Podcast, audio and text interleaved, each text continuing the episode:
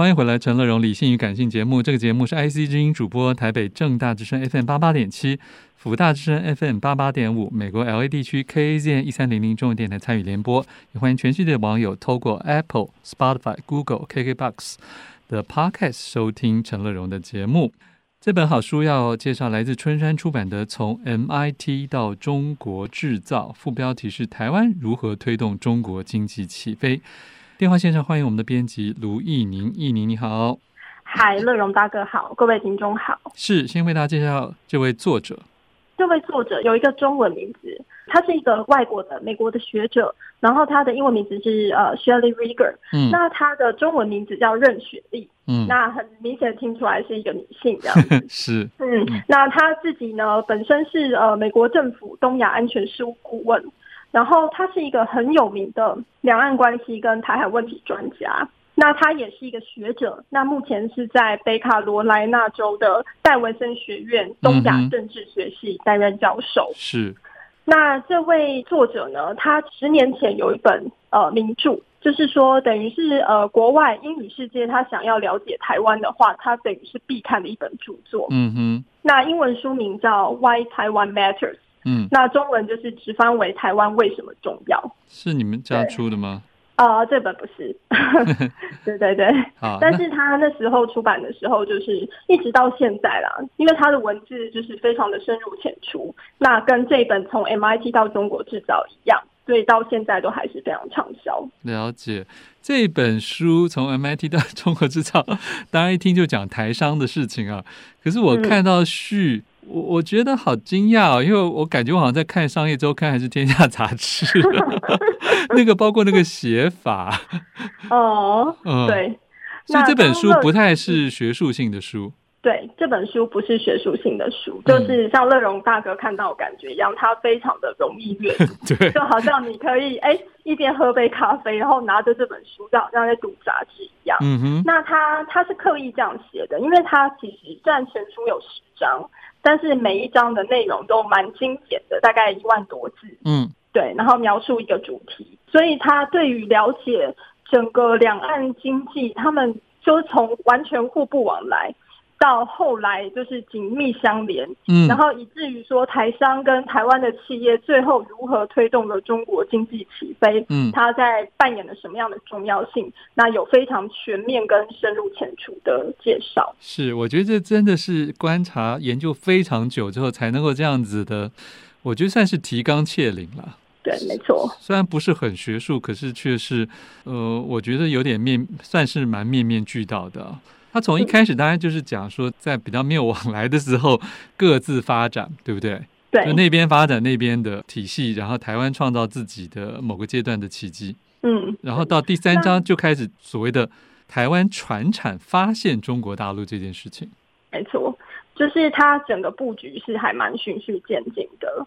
那它的主题其实就是从它的书名可以很明显的看出。嗯，其实我们的中文书名有稍微的修改，因为它的英文书名是 The Tiger Leading the Dragon。嗯，因为台湾就是用直翻的话，就是小虎如何领导龙。嗯，那因为在英语世界，就是所谓的。亚洲四小龙其实是被称作 Four Asian Tigers，对，其实是四小虎了。四虎，嗯、对、嗯，但是因为我们不习惯这个说法，是是是是是，对，那所以，但是无论是英文版还是中文版，它其实书名都是直接的告诉你说，这个从 MIT。从台湾经济奇迹，一直到后来变成中国崛起，这整个过程是怎么发生的？嗯、然后台湾，特别是台商跟台企，在其中扮演了怎么样重要的角色？这样子，嗯、我觉得对。那像您请说。我说，对一般的台湾朋友来讲，当然很熟悉，觉得是台湾西进大陆嘛，对不对？可是对全世界来讲，这部分了解的可能并不全面。对，没错，因为尤其是现在中国是全球第二大经济体嘛，然后它的崛起，因为它地大物博，然后其实从古代的时候就是一个强国，所以它今日的崛起，好像在我们看来已经不足为奇，好像是理所当然的。但是作者他不是这样的看法，嗯，他认为说，其实中国从一九四九年呃共产中国成立之后，它其中有三十年的时间，就是毛泽东领导的时代，它是非常孤立的，嗯嗯，对，它是自外于世界的。但是它在改革开放之后，却能很快的跟世界接轨。对，这不是一件容易的事情，也很少有国家可以做到。嗯哼。那之前可以像它这么快速的，大概就是日本。嗯哼。那像共产国家转型到资本主义国家，有这么好成绩的，也就只有它。对，那在这个其中的关键，他认为就是台商。嗯哼。这里面他有提到了一些点，我觉得很准确。他说，事后回顾，当然就是说，西进好像创造很多有利条件，一目了然。他说，但想要在一九八零年代就看出来，却十分不易。事实上，当年进入中国的台商内心是高度戒备，驱使第一波投资人前往对岸的，其实是绝望。对，这个就是刚刚乐荣大哥讲的，就是说，哎，他前面两章等于是呃，又在讲说，呃，中国其实。在崛起之前的状态其实是很不好的。然后第二章就是在讲说啊，台湾经济是怎么样发展出来，变成一个经济奇迹。刚刚乐荣大哥的引文就是他在第三章的一个重点，就是说我们以后见之明来看，觉得一切好像是水到渠成，什么同文同种啊等等的。对对对，嗯、但是在那个时候其实是非常的困难，因为台商台商那时候他所谓的绝望，是因为台湾虽然有经济奇迹，然后传统制造业发展的很好，我们有很多的中小企业，嗯，可是，在八零年代的时候，中小企业。也面临跟之前那些先进国家一样的问题，就是好富裕起来了，那薪资就会提高，嗯，然后那加上环保意识的抬升，然后各种法规越来越严格，嗯，等于说他们的成本上涨，然后又面临法规的加急，所以他们的生存空间，因为台商的优势是提供物美价廉的 产品嘛，那你等于成本一提升，然后法规又严，它等于是被双重加急，那还需要一个新的。发展空间，那刚好那时候中国就是改革开放刚开始，嗯，对，然后中国也迫切的需要引入外资，嗯，那台湾又是他们一直看着的目标，嗯，因为一来就是说有一个政治目的，就是说经济在上面有联络的话，好像方便日后的统治，是是是，然后再来就是说，哎，对台湾还是有一种文化上的亲近感，了解，那所以对台商就有比较多的优惠。等于是说，双方在这样的情况下是一拍即合。嗯，对。他这里面也提到了说，呃，你要去西进，也要有西进的条件嘛。他后面也花了很多力气讨论说，台湾到底为什么创造经济奇迹？那后来又产生出一种什么样的中小企业的，不管是原油也好，或者说是一种他的专长啊。这里面他就引用了社会学家韩格里的说法，嗯、我觉得很棒啊，就是需求回应式的经济，嗯、就台湾。特别也许不会做最前头的 innovation，但是它很适合去改造、去适应，然后去用某种的低价 去能够接到单子 啊，这这些事情都是使得它能够在那么全世界不那么看好的情况下就优先西进的原因。对。嗯，这个就是他在第四章讲的一个很重要的部分。OK，好，我们先听一首歌，待会儿继续来介绍这本书。听的是草东没有派对，有了新团员之后的新歌《床》。欢迎回来，陈乐融理性与感性节目。现在介绍好书，来自春山出版的《从 MIT 到中国制造》啊，副标题是“台湾如何推动中国经济起飞”。在电话线上是这本书的编辑卢奕宁，奕宁，进行我们来谈一下。其实 MIT 这件事情，也就是在早期，甚至连老外的电影里面都会用来做梗的一个说法。可是从 Made in Taiwan 变成到 Made in China，那这个中间也很多事情十年河东，十年河西。所以这本书它继续从台商进去了，台企进去了。可是这个部分后来就慢慢也是有升级的压力，或者是一些政策的调整，对吗？对。因为他这本书，他其实梳理的蛮完整的，就是说从先前的发展，然后到后来，就是从一九八零年代台商开始进入中国，一直到九零，然后两千、二零一零，一直到现在，嗯，那整个的过程，那前面有讲到说，哎，作者会用呃电影来做梗，这个就是呃里面还蛮有趣的故事，他举了《玩具总动员》，对。对，就是那个巴斯光年，他发现他本来以为自己是太空寂静嘛，然后就发现，哎，他的那个身上刻着 Made in 台湾然后发现他自己是量产玩具。那这个其实代表就是说，呃，Made in 台湾其实是很多外国人他小时候的记忆。那那时候我们是传统制造业非常强的地方，可是到后来，这个 Made in 台湾已经变 Made in China 了。那整个过程是怎么发生的？它就是从大概从第四章开始，呃，有非常呃循序渐进跟完整的铺述。嗯，那它里面也讲到说，在铺述的过程中，它会讲述整个呃台商的重要性，然后同时呢，它也会把两岸在经济呀、啊、政治上面政策的一些转向，然后特别是呃台湾的部分，然后做一个梳理。那很多事情我们好像习以为常，就是已经都好像都是知道的事情，但是经过他的梳理，我们才会知道说，哦，原来一切是这么样发生的，一步一步发生的。譬如说，它里面有讲到说，呃，在之前就是台湾跟中国的交流还比较是仅限于就是台商在中国的发展，嗯，可是，在二零零八年的时候开放陆客来台之后。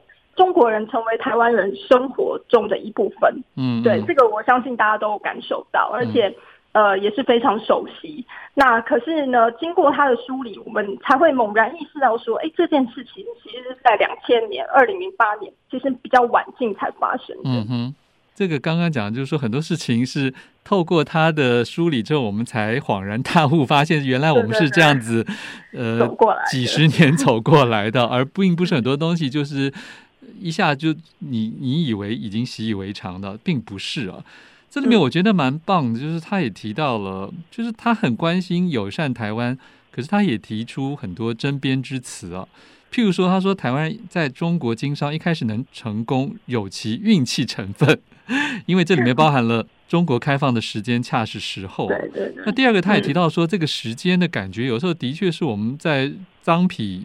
是非功过的过程中，其实有时候真的要去想一下时间了。譬如说，现在会觉得啊，马政府放宽两岸经济活动的决定是不智的，可是当时确实有其道理，因为这些这么大的台湾电子代工业者，一有机会就会提醒政策制定者，就是我们必须要在中国赚钱，才可以重回台湾，融入本地的经济，包括人才的薪资提高，嗯，等等啊，也就是说。允许陆客跟中资来他，也在台湾创造很多经济胜利组。意思就是说，我们用现在的倾斜来认为当初绝对不应该开放，其实有时候很多的说法不见得是公允或完整的。我觉得这是这读这本书蛮重要的一个启发了，嗯、就是嗯，他提醒我们不要一直用后见之明，嗯、就是用后来的结果来评判评断前面的一些决定。嗯，对，因为很多时候是历史的偶然跟必然在交错的影响。那他其实其实也提到说，之前传产过去中国的时候，政府比较不担心，因为某部分就是传产也是很多是夕阳产业，比较没落，对。对，比较没落，他本来就另寻第二春，就是政府是算算算祝福他。可是九零年代，就是台湾高科技产业发展起来，然后中国也愈来愈强盛，然后呢，所以当高科技也想要转移到中国的时候，那政府就开始紧张起来了。那所以一系列什么借机用人啊，或是说，哎，我们应该要走南向政策，那都是在这个大背景下，那开始被提出来。嗯。这个里面，当然，他还是虽然整个谈经济商业啊，后面还是有带到一些些社会文化习惯、语言，甚至流行音乐对对岸的某些的影响，跟或者是正面的，或者是排斥的都有了。对，我觉得这是这本书还蛮有趣的一个地方，就是大概从第八章跟第九章这两章，它就是在讲说，其实，在文化层面，台湾。还有就是台商带过去的一些呃台湾人的习惯跟风尚，嗯，也对中国有很大的影响。那、嗯、譬如说喝咖啡这件事情，是。就是八十五度 C 带去的，嗯嗯，然后他们给予一种就是说平价奢华的感觉，还有吃个人小火锅，嗯，对，嗯、这件事情，他甚至说连用语都让中共当局有些事情是头疼的，譬如说。我们把“同志”两个词 颠覆了，他们过去称中共同志这件事情，让他们觉得很很伤脑筋，这样子。对，让他们就是很困扰。啊，可是最后最后呢？因为最后一章它叫做“时代的尽头”，还打一个问号哦。嗯，所以感觉是比较嗯多不确定因素了。对，那尤其是说，因为中国已经今非昔比嘛，那台商的影响力其实是大幅的衰落。那尤其是到了习近平时代，那个氛围更是转变得非常剧烈。那但是这个作者他也不是抱持什么悲观的想法，特别是说在第九章的时候，他其实讲了张惠妹的故事，其实还蛮感人的。他就是透过张惠妹，就是呃被中国禁止演出，然后在台湾也受到一些非议。那他去讲说，那他如何后来重整自己，然后重新出发，然后走出自己的路。那我觉得他是用张惠妹的故事在隐喻跟鼓励台湾，就是那我们现在就是走自己的路。